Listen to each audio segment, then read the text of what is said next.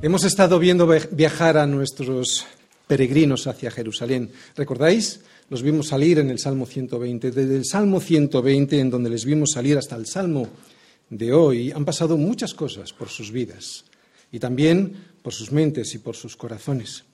Y todas estas experiencias, sus anhelos, sus clamores al Señor, sus alegrías, nos han servido a nosotros de aprendizaje en algunas ocasiones y de recordatorio en otras, pues porque nosotros también vamos caminando en un peregrinaje hacia la capital, hacia la verdadera capital de nuestra verdadera patria, o sea, hacia Jerusalén, la celestial. Nuestro peregrino salió de la ciudad donde vivía, ¿recordáis?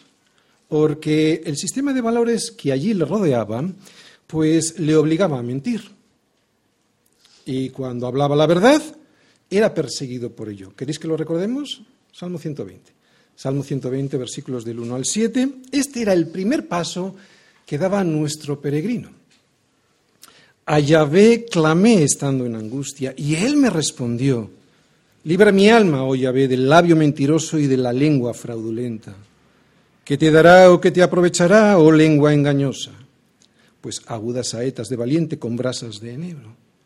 Ay de mí que moro en Mesec y habito entre las tiendas de Cedar mucho tiempo ha morado mi alma con los que aborrecen la paz. Yo soy pacífico, mas ellos, así que hablo, me hacen guerra. Así que le vimos salir de Mesec y de Cedar como símbolos. Estas ciudades eran símbolos de dos ciudades en las que no se vivían los valores de la ley de Dios ni se respetaban a aquellos que sí querían vivirlas. Por eso salió. Salió con su familia porque habían sido elegidos por Dios como un pueblo santo que habla su verdad, la verdad de Dios. Y esa verdad, cuando nosotros hablamos la verdad de Dios, sabemos que molesta profundamente a todos aquellos que quieren hacer lo que les da la gana sin tener en cuenta el buen consejo de Dios para sus vidas. Por eso dice que en cuanto hablaba, le hacían guerra. Y muchas veces a nosotros nos pasa igual porque somos sal y luz. Somos sal y luz, por eso a veces nos hacen guerra. Y es que la sal en la herida escuece, aunque limpia y conserva de la putrefacción, y la luz pues muestra todo aquello que tenemos que quitar porque estorba y también muestra el camino por el que hay que andar para no tropezar y caer. Por eso en cuanto hablas de Cristo, la verdad que es Cristo, muchas veces encuentras tal oposición que te hacen guerra en el trabajo, en la escuela, a veces en tu, propia casa cuando no son cristianos, ¿no?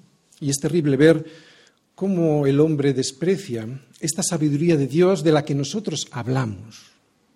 Así que salieron porque les perseguían y porque necesitaban encontrarse con Dios y con sus santos, o sea, con sus hermanos, para poder tener comunión en el templo del Señor. Aunque en realidad esta persecución es algo que siempre se ha dado en cualquier época y lugar, desde el principio desde el principio de los tiempos. Es una situación muy parecida a los tiempos de hoy, porque desear vivir según el consejo de Dios y querer tener comunión con sus hijos, eso es algo que poca, poca gente busca, poca gente quiere, poca gente anhela. Y eso es lo que han conseguido por fin nuestros peregrinos, llegar hasta Jerusalén para tener comunión con Dios y con el resto de los peregrinos en el templo del Señor. Tendrán que volver a Mesec y a Cedar, porque tienen que ser sal y luz allí. Pero ahora están en donde anhelaban estar y donde Dios les había mandado ir, al templo para tener comunión con Él, con Dios y con el resto de sus hermanos. Pues así es la iglesia para nosotros. Nuestro peregrino ha llegado hasta Jerusalén, nuestro peregrino ya ha entrado en el templo y con él sus familiares y sus amigos y les dice, Salmo 133, mirad, Mirad cuán bueno y cuán delicioso es habitar los hermanos juntos en armonía. Es como el buen óleo sobre la cabeza, el cual desciende sobre la barba, la barba de Aarón, y baja hasta el borde de sus vestiduras, como el rocío de Hermón que desciende sobre los montes de Sión. Porque allí envía Yahvé bendición y vida eterna. Bien, vamos a recordar en síntesis lo que este peregrino y todos sus familiares y amigos han tenido que pasar para poder llegar hasta el templo. ¿no? Y poder decir ahora, con esta expresión de alegría, mirad cuán bueno y cuán delicioso es habitar los hermanos juntos en armonía. Y al recordarlo de esta manera, de una manera sintética, podremos ver la evolución que tiene cualquiera de nosotros, cualquier persona que quiere ser un peregrino, o sea, cualquiera que anhela estar en la presencia de Dios y que anhela también tener comunión con sus hermanos en la fe. Fíjate, porque un hijo de Dios es alguien que, primer paso, es alguien que sale de su ciudad, de su ciudad y evidentemente estamos hablando metafóricamente, ¿de acuerdo? Sale de su ciudad porque el sistema de valores en el que vive le agobia. Por eso, segundo paso, lo que hace es confiar en el Señor. Y tercero, claro, camina alegre hacia Jerusalén. Cuarto, mientras camina, ¿recordáis? Miraba a las manos de su Señor para saber cuáles eran sus indicaciones y obedecerlas. Y también, quinto paso, le agradece por su cuidado, porque por el camino hacia Jerusalén ha descubierto que hay un ladrón, hay un cazador poniendo trampas para que caiga y no llegue. Pero gracias a su cuidado, al cuidado del Señor, él sabe que puede llegar. ¿Por qué? Sexto paso, porque es como el monte de Sión, firme, estable, sabiendo que siempre estará a su alrededor, ¿quién? Unos montes que le protegen, el Señor protegiéndole, aunque séptimo paso, a veces este Señor le mantiene bajo presión para que su fe salga fortalecida. Por eso, esta tensión hace que esté libre, sí, ya, pero todavía no. Por eso, en el octavo paso, hace que el Señor, o mejor dicho, Él, que siga confiando, tiene que seguir confiando en el Señor, porque sin la ayuda de Dios, eso es lo que veíamos en el octavo paso, sin la ayuda de Dios nada se puede conseguir en este mundo, nada que permanezca para siempre, nada que sea verdaderamente válido. Y noveno paso, esta ayuda de Dios la veíamos en el noveno paso, solo se la da a quién? A los que le temen. Y temer a Dios, recordamos, era respetarle teniendo en cuenta sus consejos. Por eso solo hay dos caminos. El primero de ellos lo veíamos en el paso décimo, aquel que eligen los que no le temen y esos lo que recibirán en el día del juicio será su justicia, la justicia de Dios. Y el paso décimo primero, aquel camino que eligen los que le temen, los que le temen al Señor. Y esos los que recibirán ya aquí, lo que recibirán ya aquí, es el amor de Dios a través de la misericordia del perdón. Por eso, paso duodécimo, lo primero que aprende alguien que reconoce que necesita ser perdonado es humildad.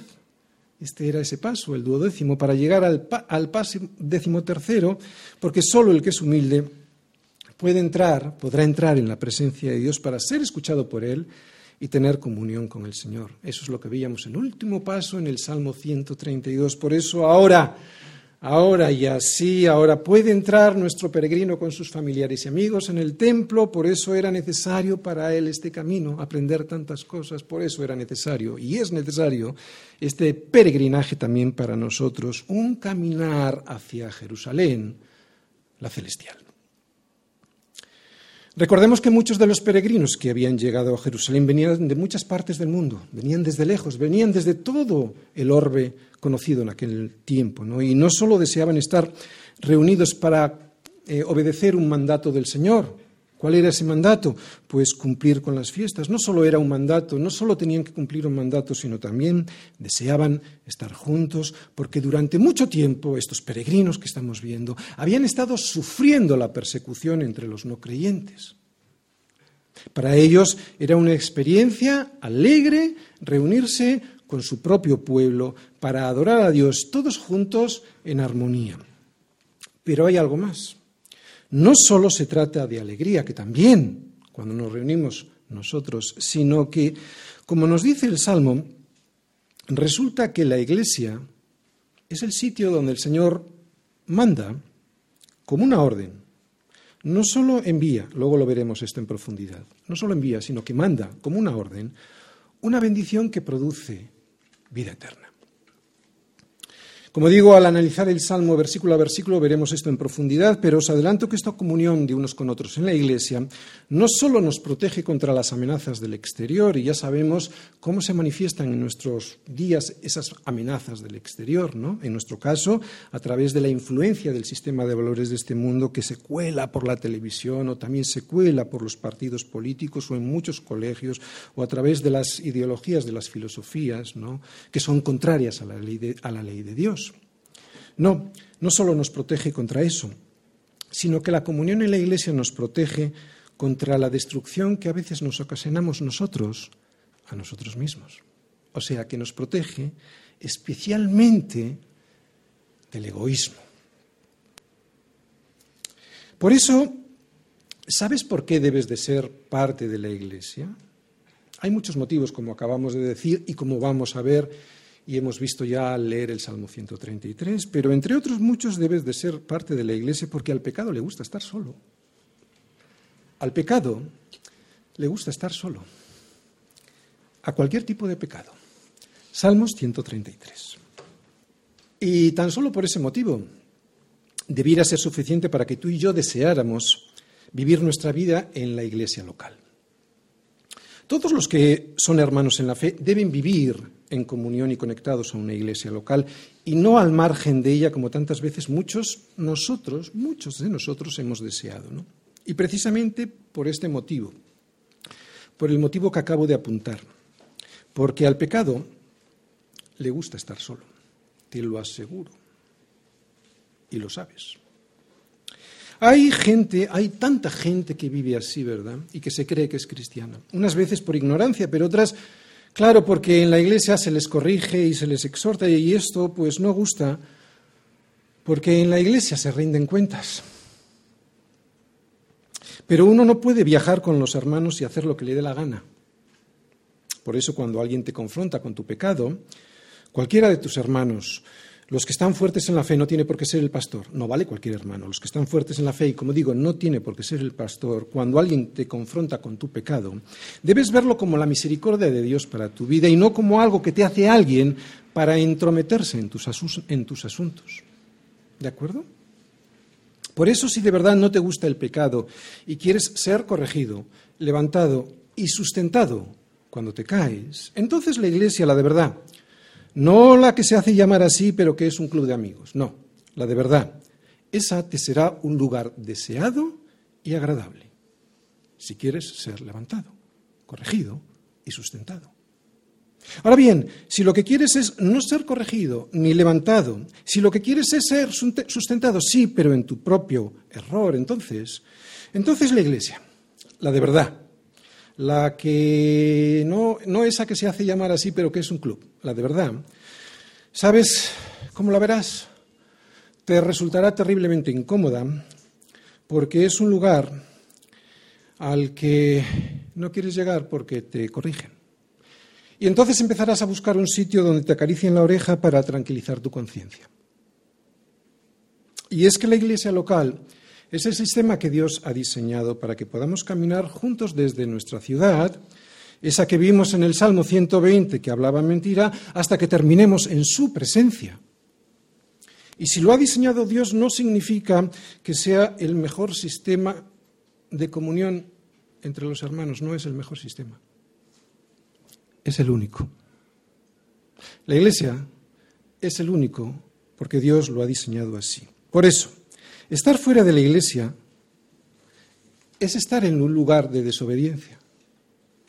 Antes de volver a leer el Salmo de hoy y de entrar a analizarlo versículo a versículo, quisiera hacer una pequeña introducción usando unas palabras de Pablo en Efesios 4, no vayáis todavía, unas palabras de Efesios 4 de cómo la iglesia local es ese lugar que Dios ha diseñado para ti, por el que descienden más regalos. No solo es un sitio agradable, sino descienden más regalos, como hemos leído, o sea, desciende bendición aquí y vida eterna allí.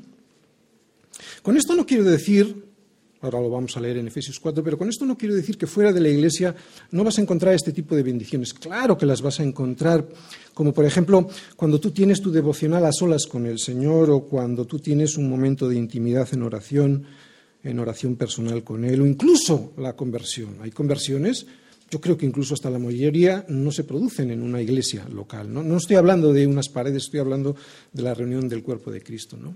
Claro que se pueden producir esto fuera, pero sin duda es en medio de sus santos, en medio de sus santos que están congregados en su nombre, donde el Señor se manifiesta de una manera especial más que en otros sitios. ¿De acuerdo? Es muy importante. Vamos todos a Efesios 4. Efesios 4, versículos del 11 al 16.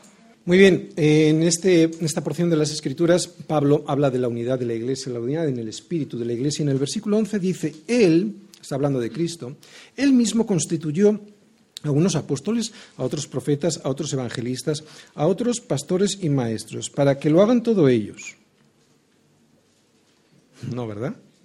A fin de perfeccionar a los santos para la obra del ministerio para la edificación del cuerpo de Cristo. O sea, el cuerpo de Cristo sabemos que es la Iglesia, ¿de acuerdo? No para quedarse dormidos en un banco, sino que constituyó a estas personas, especialmente a los pastores y maestros, para la obra del ministerio. Y esta obra del ministerio consiste en que crezcamos, eso es edificar, que crezcamos, ¿vale? Hasta que todos lleguemos a la unidad. Fíjate, hasta que todos lleguemos a la unidad. La unidad mm, aquí todavía como que no, ¿vale? Es un proceso. Hasta que todos lleguemos a la unidad de la fe y del conocimiento del Hijo de Dios, a un varón perfecto, a la medida de la estatura de la plenitud de Cristo. Versículo 14, para que ya no seamos niños fluctuantes, llevados por doquiera de todo viento de doctrina, por estratagema de hombres que para engañar emplean con astucia las artimañas del error, sino que siguiendo la verdad en amor, ¿os fijáis? Primero va la verdad, delante del amor, porque nuestra actitud debe ser el amor, pero nuestra guía debe ser la verdad. Es importante la verdad. El amor sin verdad no vale para nada, ¿de acuerdo? La verdad en amor, crezcamos en todo en aquel que es la cabeza, esto es Cristo, de quien todo el cuerpo, o sea, la cabeza de la iglesia es Cristo y todo el cuerpo tú y yo, bien concertado, bien concertado y unido entre sí por todas las coyunturas que se ayudan mutuamente, según la actividad propia de cada miembro, o sea que cada uno vamos a tener una actividad diferente, no todos vamos a ser lo mismo, según la actividad propia de cada miembro, recibe su crecimiento para ir edificándose en amor. ¿De acuerdo? Por ejemplo, hemos leído en esta porción de las Escrituras que Dios prepara a una serie de hombres y les regala unos dones especiales para bendecir a la Iglesia. Y esa bendición que desciende sobre la Iglesia consiste en equipar a los santos, o sea, en equiparte a ti, en darte recursos a ti para que los utilices, para que hagas algo con ellos. Y esos hombres a los que Dios equipa, Dios los constituyó con una función y esa función se hace dentro de la iglesia. No estoy hablando de las paredes, ¿de acuerdo? Estoy hablando del cuerpo de Cristo. No están fuera esas personas, esos pastores y maestros. Por ejemplo, cuando enseñamos en la iglesia, donde sea, el lugar que sea, pero como iglesia, tiene que ser en la iglesia. Bien. Ellos van a ser los que dentro de la iglesia te van a equipar. No lo pueden hacer fuera, como decimos. Y hemos mm, leído que el Señor les da una serie de habilidades y que lo ha hecho con un propósito, ¿recordáis? A fin de perfeccionar a los santos para una obra, la obra del ministerio. ¿De acuerdo? Todos tenemos que ser equipados para la obra del ministerio. Y esta obra en el ministerio hace que la iglesia, la iglesia crezca. Así lo dice Pablo, a fin de perfeccionar a los santos para la obra del ministerio, para la edificación. ¿Qué es edificar? Cuando vas viendo que edifican un, edificio, vas viendo que va creciendo, ¿no? Para la edificación del cuerpo de Cristo, o sea, para nuestro propio crecimiento. Es un beneficio para nosotros mismos, estar en la obra del Señor. Bien, cuando tú estás en la iglesia y no estás de cualquier manera, ¿de acuerdo? Porque estar en la iglesia físicamente no vale.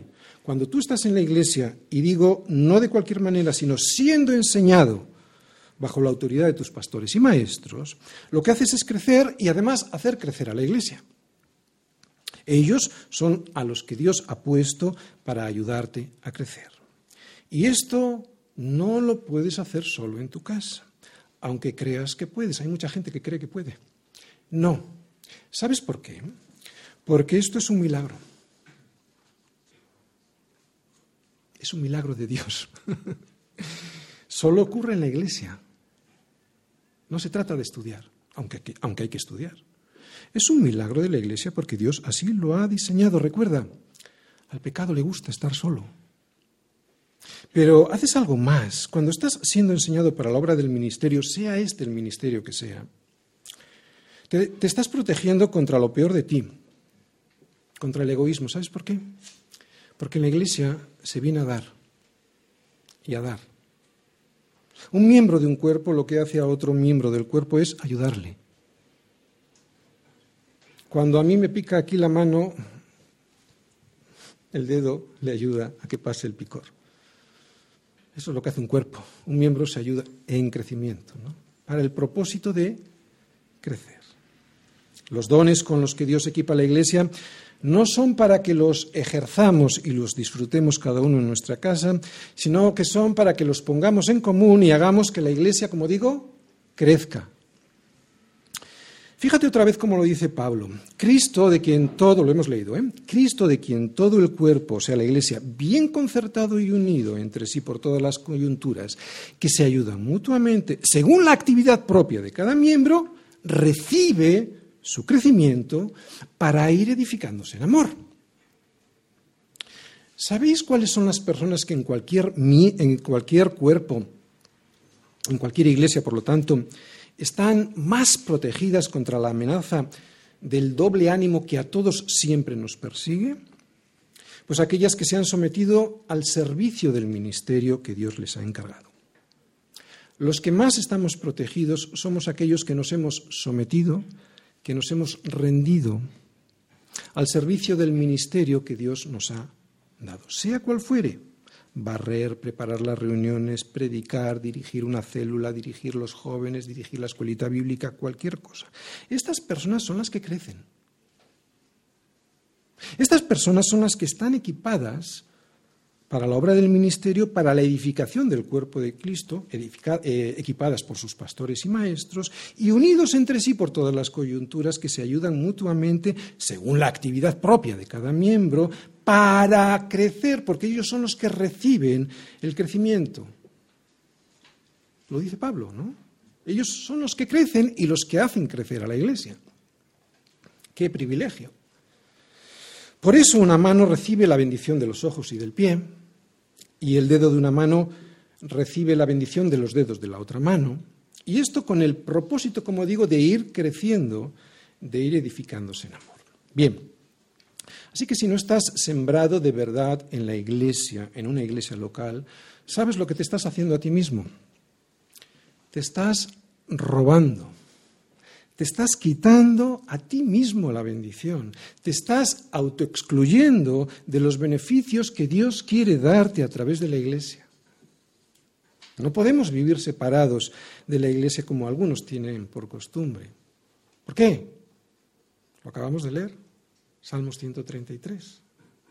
Mirad cuán bueno y cuán delicioso es habitar los hermanos juntos en armonía es como el buen óleo sobre la cabeza, el cual desciende sobre la barba, la barba de Aarón, y baja hasta el borde de sus vestiduras. Como el rocío de Hermón, que desciende sobre los montes de Sión. ¿Por qué? Porque allí envía Yahvé bendición y vida eterna. Bien, en este salmo encuentro el siguiente esquema. Primero, una enseñanza, versículo 1. Segundo, dos ilustraciones, versículo 2 y la primera parte del versículo 3 y el propósito de esa enseñanza, segunda parte del versículo 3. Comenzamos. La enseñanza, ¿cuál es? Pues que la unidad en armonía es buena y deliciosa, versículo 1. Mirad, mirad cuán bueno y cuán delicioso es habitar los hermanos juntos en armonía. Mirad, eso es lo que le dice el salmista a sus familiares y amigos en cuanto entran al templo del Señor. Mirad, ¿no? De todo lo que hemos sido perseguidos, perseguidos, mirad cuán bueno y cuán delicioso es habitar los hermanos juntos en armonía. Bien sabemos que este es un salmo gradual, por lo tanto fue un salmo escogido para estar, para conformar esta pequeña serie de 15 salmos que nos muestran el caminar de un peregrino hacia el templo de Jerusalén. Pero parece que este salmo fue escrito por David, como pone ahí en el título de muchas Biblias, seguro que os pone Salmo de David. Y a lo que probablemente él se está refiriendo aquí, David, es a la bendición que significa estar juntos y no divididos, o sea, todos bajo un mismo propósito. ¿Cuál podría ser el contexto histórico para que David escriba lo que escribe? Bueno, pues muy probablemente el siguiente. Hay que recordar que a David le costó mucho tiempo, muchos años de guerra y de divisiones, poder unificar a la nación bajo su reinado. Así que nadie mejor que él para percibir estos desastres que generan pues la división de un mismo pueblo, el estar divididos en peleas internas y sin tener un propósito de vida en común. David, después de haber sido reconocido por todas las tribus de Israel como rey, y gracias a esta unidad pudo hacer muchas cosas que antes estaban abandonadas o que no se habían ni siquiera intentado como por ejemplo establecer la ciudad de Jerusalén como el centro de adoración de toda la nación. Antes estaban todos desperdigados, ahora estaban en Jerusalén. O traer el arca a Jerusalén. O prepararle a su hijo Salomón todo lo necesario para que él edificara el templo. Organizar el sistema de adoración de los levitas, etcétera, tantas cosas. Así que aunque él empezó la prosperidad financiera que luego incrementó Salomón, lo más importante que ocurrió en el reinado de David fue que incrementó la piedad y la adoración a Dios. Y es que ahora las doce tribus podían convivir juntas y sin que hubiera guerras entre ellos. El reinado de David fue la época eh, en la que más alegría y prosperidad hubo, seguramente, por lo menos prosperidad, eh, comenzó por lo menos la prosperidad económica, social y también religiosa y espiritual. Y todo eso produjo un culto a Dios unido y más organizado, algo que le hacía ahora decir a David, mirad, ¿no? mirad cuán bueno y delicioso es habitar los hermanos juntos y en armonía, no como antes, que estábamos siempre en peleas y en discusiones. Muchas cosas en esta sola frase, ¿verdad? Muchas cosas, vamos a analizarlas, muchas cosas, y como sabemos que este salmo habla como una sombra de la unidad de propósito de la Iglesia, vamos a intentar explicar el significado de cada una de estas palabras que vemos aquí en este versículo, pero para nuestro contexto, o sea, aplicado a nuestro contexto. Primero que vemos ahí, las primeras dos palabras son bueno y delicioso. Bien. Dice David que la comunión unos con otros es buena y deliciosa. Lo que esto significa son dos cosas. No solo dice que es bueno, lo que significa que la comunión entre nosotros es algo beneficioso, porque cuando algo es bueno, algo te trae un beneficio, ¿no? Sino que además de ser bueno, dice que es agradable. Hay muchas cosas que son buenas, como por ejemplo mm, la cirugía, ¿no? Son buenas porque le traen un beneficio a tu vida. Hay muchas cosas que son buenas, pero que no son agradables. ¿no? Cuando tú vas a un cirujano para que te extirpe algo, que es necesario que te extirpe, eso es bueno, pero no es agradable. Yo no conozco a nadie que le guste pasar por el quirófano porque dice que eso es deleitoso. Y al revés, también hay muchas cosas que son agradables, pero que no son buenas. Y yo creo que aquí el mejor ejemplo que nosotros podemos entender, porque lo entendemos muy bien, es el del pecado. El pecado puede ser, y de hecho casi siempre lo es, muy agradable, pero resulta muy malo para nuestra vida. Y sin embargo, Dios nos dice que la habitar, esta comunión de unos con otros, juntos y en armonía es algo no solo bueno, o sea que nos trae unos beneficios, sino que también es agradable, delicioso, o sea que nos va a resultar placentero. Ya hemos definido estos dos conceptos. Segunda definición, habitar. También dice David que lo que nos va a resultar bueno y agradable es habitar. Y habitar no es algo que se haga por periodos cortos de tiempo, ¿no? Como, por ejemplo, cuando vamos a un campamento. Eso es relativamente fácil aguantarlo, es muy delitoso. Es difícil que alguien vaya a un campamento y no se lo pase bien.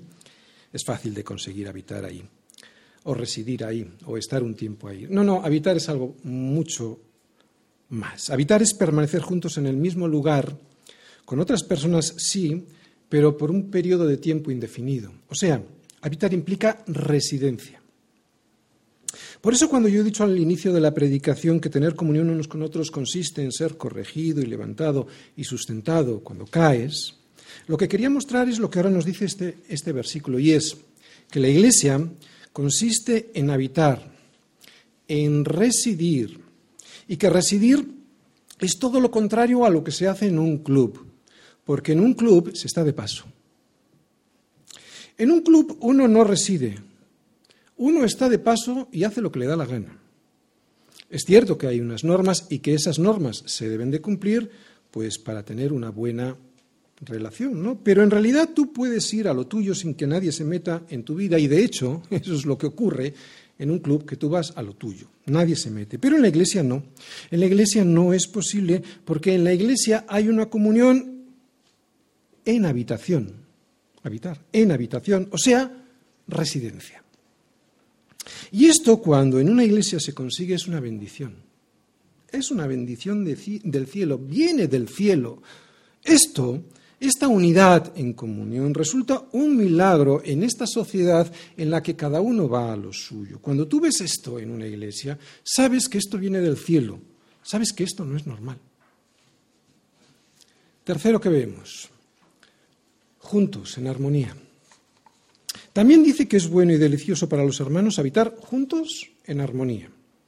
Muy bien, esta palabra es la misma, en el español nos la ponen de dos maneras, muy probablemente porque la palabra en hebreo, que es yakhad, yahad, esa palabra en el original hebreo viene dos veces, ¿de acuerdo? Muy probablemente nos la ponen así para que veamos que esa palabra en el original hebreo no solo es juntos, de manera física, sino que habla de una unidad en armonía, ¿de acuerdo?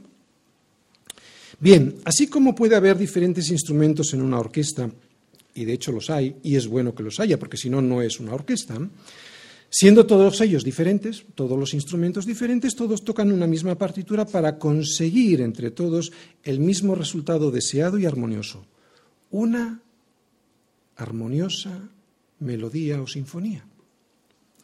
Pues es esto nuestro Dios, nuestro Dios es así, nuestro Dios es un Dios de orden y de paz, de armonía. Dios no es un Dios de desorden ni de guerra, sino de orden y de paz. Cuando no hay un mismo sentir en la comunión, no puede haber este juntos en armonía. Es entonces cuando la convivencia se vuelve desagradable. Y si persiste mucho tiempo esta desunión, o sea, esta falta de armonía, es cuando ya resulta imposible llevar a cabo nuestro propósito, o sea, el propósito para el cual la, Iglesia fue llamada, ¿no? Por eso en estos casos, cuando después de un tiempo de intentar habitar en amor, en un mismo lugar, para llevar a cabo un mismo proyecto de convivencia, si no se consigue, lo mejor es hacer lo que hizo Abraham con Lot. ¿Lo recordáis? Vamos a Génesis. Génesis 13, versículos del 7 al 9. Leemos. Y hubo contienda entre los pastores del ganado de Abraham y los pastores del ganado de Lot. Y el cananeo y el fereceo habitaban entonces en la tierra. Ellos estaban habitando en la tierra de estos. Entonces Abraham le dijo a Lot, no haya ahora altercado entre nosotros dos, entre mis pastores y los tuyos. ¿Por qué? Porque somos hermanos. ¿No está toda la tierra delante de ti? Bueno, yo te ruego que te apartes de mí.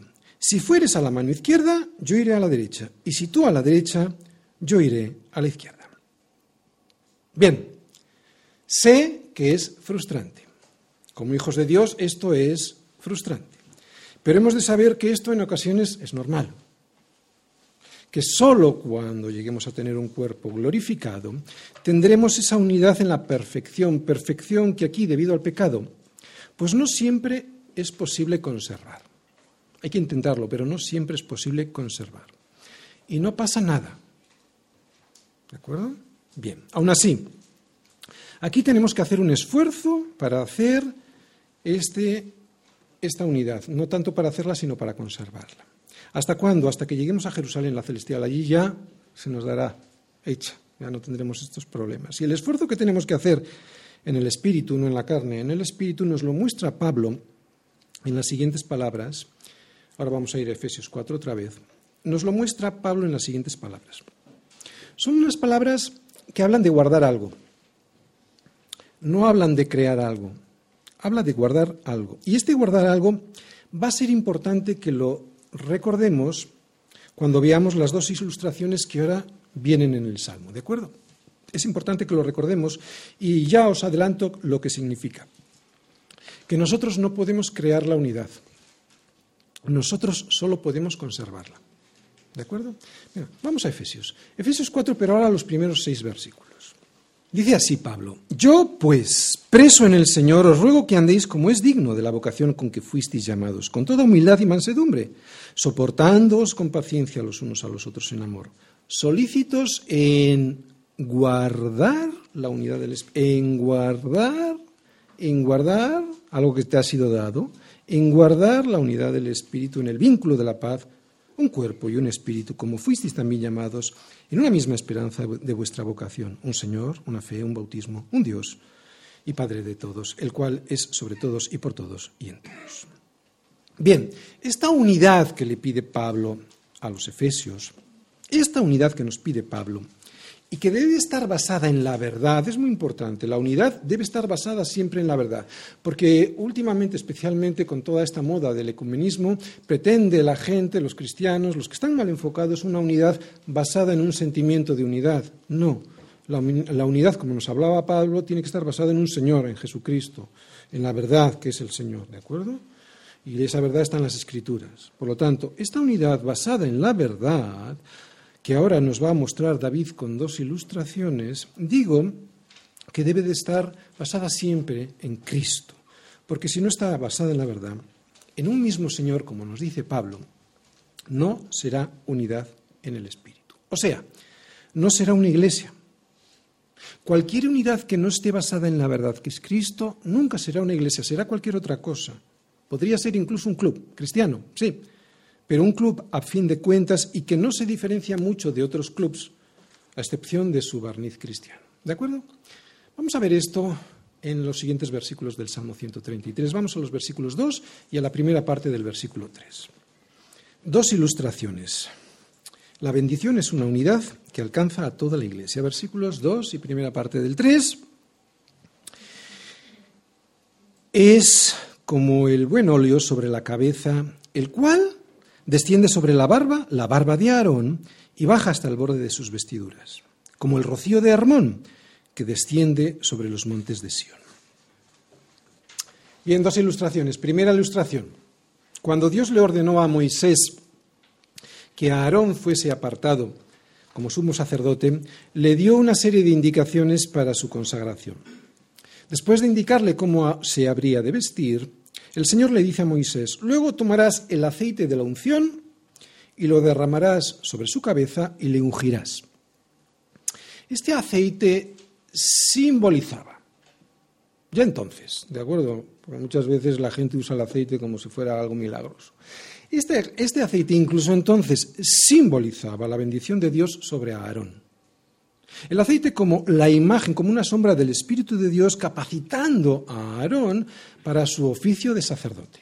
Bien, y no era un aceite cualquiera, era un buen óleo, como nos dice el Salmo. Y es que el aceite del que habla este Salmo se lo había dado Dios a Moisés con una receta, y al que le interesa esta receta la puede ver en Éxodo 30, versículos del 22 al 30. No le recomiendo a nadie que haga este aceite, entre otras cosas porque nadie más podía elaborar este aceite, sino los sacerdotes. Y estaba apartado este aceite, por eso se llama santo, apartado para, la, para una serie específica de, de usos, ¿no? La consagración de los utensilios, el altar, el tabernáculo y también los sacerdotes. Bien, era pues un aceite especial, no valía para cualquier cosa, no estaba diseñado para cualquier cosa, era un aceite especial que se elaboraba con unas especias muy raras y caras y que producía un olor profundo y muy especial. Esa fragancia era la imagen del Espíritu de Dios descendiendo primero sobre Aarón, pero con su aroma llegando a todo el pueblo, porque era, como digo, un olor profundo y muy agradable. Y es así la unidad o debe de ser así la unidad del pueblo de Dios. Algo muy raro de encontrar, solo se da en el pueblo de Dios y profundamente agradable de disfrutar. Es como cuando hueles un buen perfume, ¿no? Y es agradable y además llega a muchos sitios ese perfume. Por eso es una imagen que escoge David para mostrarnos cómo es la comunión que debe existir en el pueblo de Dios. Y es una imagen que tiene dos significados, ¿de acuerdo? Estamos en la primera imagen. En la segunda imagen también vamos a ver una imagen con dos significados. Pero en esta imagen tenemos una imagen con dos significados. Uno, el que acabamos de decir, o sea, el placer, que produce oler un perfume agradable. Ya de por sí es agradable. Y otra, otra, que yo he subrayado ahí. no solo es un placer, sino que desciende ese Espíritu de Dios a todo el pueblo. Habla ahí de descender y de bajar. En el original hebreo es la misma palabra, desciende. Dice David que es un aceite que se derrama sobre la cabeza de Aarón, pero que se vertía de manera tan abundante que no solo se quedaba ahí, en la cabeza de Aarón, sino que caía por la barba, y es curioso, no podía tocar la carne. El Espíritu de Dios es otra cosa, no tiene nada que ver con la carne, ¿no? es curioso. Descendía por la barba, por sus vestiduras, y llegaba hasta el borde de las vestiduras de Aarón. Así que esta imagen muestra dos cosas. Ya los hemos dicho. Que la unidad en armonía del pueblo de Dios es preciosa, ¿no? como lo era ese aceite especial, y que además debía llegar desde arriba hasta abajo, al igual que el buen óleo con el que se ungía a Aarón.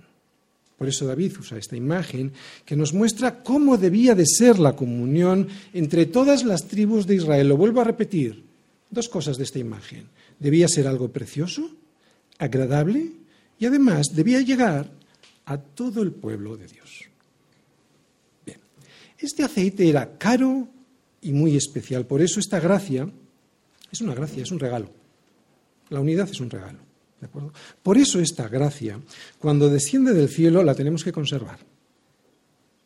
Este aceite no es nada común, como digo, es caro, raro y además es precioso. Y así es la unión en armonía del pueblo de Dios. Es algo raro, caro y no es fácil de conseguir porque es un regalo de Dios. Por eso cuando el Señor la envía hay que conservarla. Aquellas personas que llegan a la iglesia y que hurgando entre sus miembros llegan a destrozar esta unidad, lo que están haciendo es pisotear este aceite que es de Dios y que desciende del cielo. Es un aceite santo. La unidad en la iglesia es algo que Dios considera santo. Y por lo tanto, alguien que atente contra esta unidad, recordamos, basada en la verdad, no puede estar basada la unidad en cualquier cosa que no sea en la unidad que es Cristo. Cualquiera que atente contra esta unidad, lo que está haciendo es rebelarse contra Dios mismo. Bien, hemos visto una ilustración, pero nos da otra. La segunda ilustración eh, es lo que vemos en la primera parte del versículo 3. Dice ahí David que esa unidad en armonía del pueblo es como el rocío de Hermón que desciende sobre los montes de Sión. Es como el rocío de Hermón, es un monte, ahora lo vamos a ver, es como el rocío de Hermón que desciende sobre los montes de Sión. Bien, Hermón es un monte de Israel, es el monte más alto de Israel y está a unos 300 kilómetros al norte de Sión. 300 kilómetros. Sus cumbres casi siempre están cubiertas de nieve y es la humedad que se produce en su base la que subiendo hacia arriba llega y allí arriba esa humedad se produce un rocío, es arriba donde se produce este rocío del que habla el Salmo. Es un rocío que dicen los que saben de esto que es muy denso y muy rico y que vuelve a descender sobre las laderas del monte y entonces llena de fertilidad esas tierras que están en la base de la montaña. Pero parece que a veces hay una corriente de aire frío que recorre esta cordillera porque es una cordillera en la cual el monte de Hermón es el más alto, recorre el monte de Hermón esta cordillera de aire frío y traslada este vapor hacia el sur en donde se encuentra el monte de Sión, depositando sobre Jerusalén todo ese rocío. Es una imagen que David recuerda porque le recuerda algo. Por eso David usa esta imagen, porque cuando él veía venir a todas las tribus del norte, ¿recordáis? Le costó mucho unificar el reino. Cuando él veía a todas las tribus del norte venir hacia Jerusalén, cuando antes resulta que estaban separados por guerras y rencillas, pues era como ver el rocío, ese rocío que venía desde el norte, desde el norte, desde el monte Hermón, y que se depositaba sobre el monte de Sión, sobre Jerusalén, Esto era una bendición para David. Es una bendición de Dios. Así que aquí vemos lo mismo que veíamos en la ilustración anterior. Dos palabras y dos conceptos. En este caso, el rocío, que es algo muy bueno, es algo precioso, especialmente en tierras desérticas, y también que desciende. No solo es un rocío bueno, sino que desciende a los montes de Sión, sobre Jerusalén. En nuestro caso, sobre la iglesia. Algo bueno, algo precioso, la unidad, que desciende sobre todo su pueblo. Esta es la segunda imagen, que coincide con la primera. La verdadera unidad es un regalo de Dios. Desciende de lo alto. Tanto el buen óleo como el rocío de Hermón es algo que Dios hace descender del cielo, es algo que llega de lo alto, no es algo que nosotros podamos producir. Por eso cuando esta unidad en armonía llega a la Iglesia, lo que tenemos que hacer es procurar conservarla. No podemos producirla, sin embargo, lo que sí podemos hacer es destruirla. Por eso Pablo nos anima a que conservemos esta unidad. Esta es la enseñanza de estas imágenes, de este salmo. Que esta unidad que el hombre destruyó con el pecado, solo Dios la puede producir, es lo que nos muestran estos versículos. Solo Dios la puede producir y solo Dios es quien la hace descender sobre su pueblo para que su pueblo la disfrute. Y que nosotros, como decía Pablo en Efesios, lo que podemos hacer es ser solícitos en guardar esta unidad del Espíritu. No somos perfectos. Por eso van a ocurrir las desavenencias pero debemos ser solícitos en guardar aquello que Dios nos ha dado. Aunque todo esto, las desavenencias, digo, es bueno que ocurran de vez en cuando. ¿eh?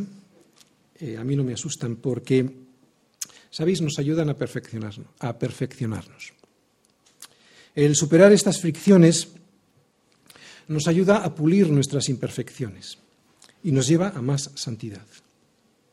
¿De acuerdo? No pasa nada. Hay que entenderlo así, como algo para ir creciendo. Y aunque es cierto que el pastor tiene una función muy importante en la conservación de esta unidad, no es menos cierto, como vemos en el autor del libro de Hebreos, que necesita la colaboración del resto de la Iglesia para poder llevarla a cabo. A ver si me ayudáis, obedecer a vuestros pastores y sujetaos a ellos, porque ellos velan por vuestras almas, como quienes han de dar cuenta para que lo hagan con alegría y no quejándose, porque esto si no lo hace con la alegría y se queja el pastor, esto no os es provechoso. ¿Y por qué es tan buena esta unión en armonía en la iglesia? ¿Por qué hay que conservar esta bendición y que como toda bendición viene del cielo? Bien, pues porque es allí donde envía el Señor bendición y vida eterna. Versículo 3, segunda parte el propósito de la unidad en armonía. ¿Cuál es? Pues bendición y vida eterna. En versículo 3, segunda parte. Porque allí envía Yahvé bendición y vida eterna. O sea, que donde se destruye la bendición enviada desde el cielo, o sea, donde no se conserva esta unidad en armonía, allí, allí no envía el Señor bendición ni vida eterna. Por eso es tan importante conservarla. Por eso yo me afano tanto en tenerla, aunque eso nos, ocasione en veces pues ser menos miembros en la iglesia. Pero es muy, muy importante estar en un mismo sentir. La armonía en la iglesia es fundamental para cumplir el propósito. El propósito para el cual fue llamada la iglesia.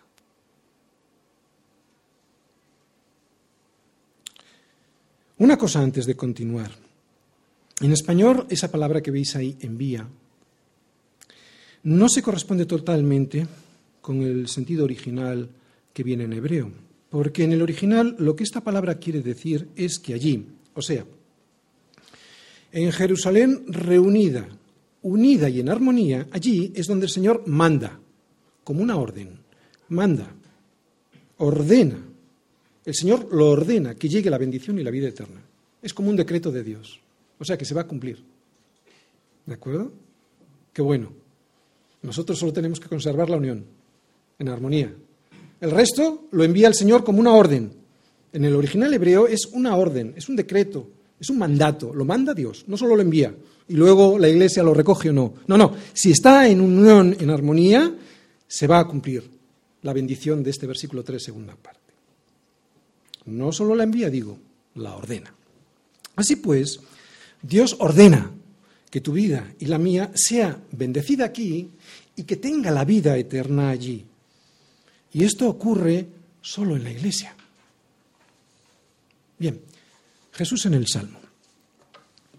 En este Salmo David habla de una bendición sobre Jerusalén. Pero esta bendición de la que habla David no duró mucho. Después de muerto su hijo Salomón, las doce tribus se volvieron a separar y la prosperidad de la bendición que significa la unidad en armonía desapareció. La mayoría de las tribus conformaron el reino del norte y eligieron una nueva capital para que ya no se, supiera, ya no se subiera a Jerusalén a adorar. Y eligieron también nuevos dioses, dos becerros de oro, otra vez. Estas tribus, con Jeroboam a la cabeza, fueron los primeros que empezaron a, destrozar este aceite que descendía, a este rocío que descendía sobre Sión. Fueron los primeros que empezaron a destrozar la bendición de Dios sobre ellos al separarse y al, y al comenzar a animar, porque lo importante es esto, lo importante, o sea, lo grave es esto, a comenzar a animar al pueblo a seguir a otros dioses. El problema no era tanto la separación, que también evidentemente, sino que comenzaron a animar a adorar a otros dioses. La bendición de Dios continuó destruyéndose cuando comenzaron la guerra entre el reino del norte y el reino del sur, en donde todavía, en el reino del sur, donde todavía se adoraba a Dios, al Señor, y todavía estaba el templo en Jerusalén. Pero la bendición sobre el reino del sur también duró poco. Primero Dios envió su juicio y su castigo sobre el reino del norte, provocando la invasión de los asirios y llevando al pueblo al cautiverio. Pero años después, el reino del sur también fue llevado cautivo, en este caso a Babilonia. Ya antes de que llegaran estas desgracias, los profetas habían avisado y advertido del error de pisotear este aceite, del error de pisotear este rocío, del error de pisotear la bendición de Dios al desobedecer sus consejos. Ya venían advirtiéndolo, ¿no? Pero también anunciaban cómo Dios iba a, solucionar este desaguisado. Vendría un rey, vendría un Mesías que haría que el pueblo volviese a disfrutar de la misma unidad en armonía que se había disfrutado en el reinado de David, o sea, con las doce tribus de nuevo unidas bajo un mismo rey, y este rey sería un descendiente de David. ¿Qué pasó con la promesa de Dios a los profetas? ¿Dónde están esas doce tribus y ese rey descendiente de David? Sabemos que ese rey descendiente de David es Jesucristo. Y también sabemos que Él está reinando sobre su reino. Pero, ¿y las doce tribus? Las doce tribus son la iglesia del Señor.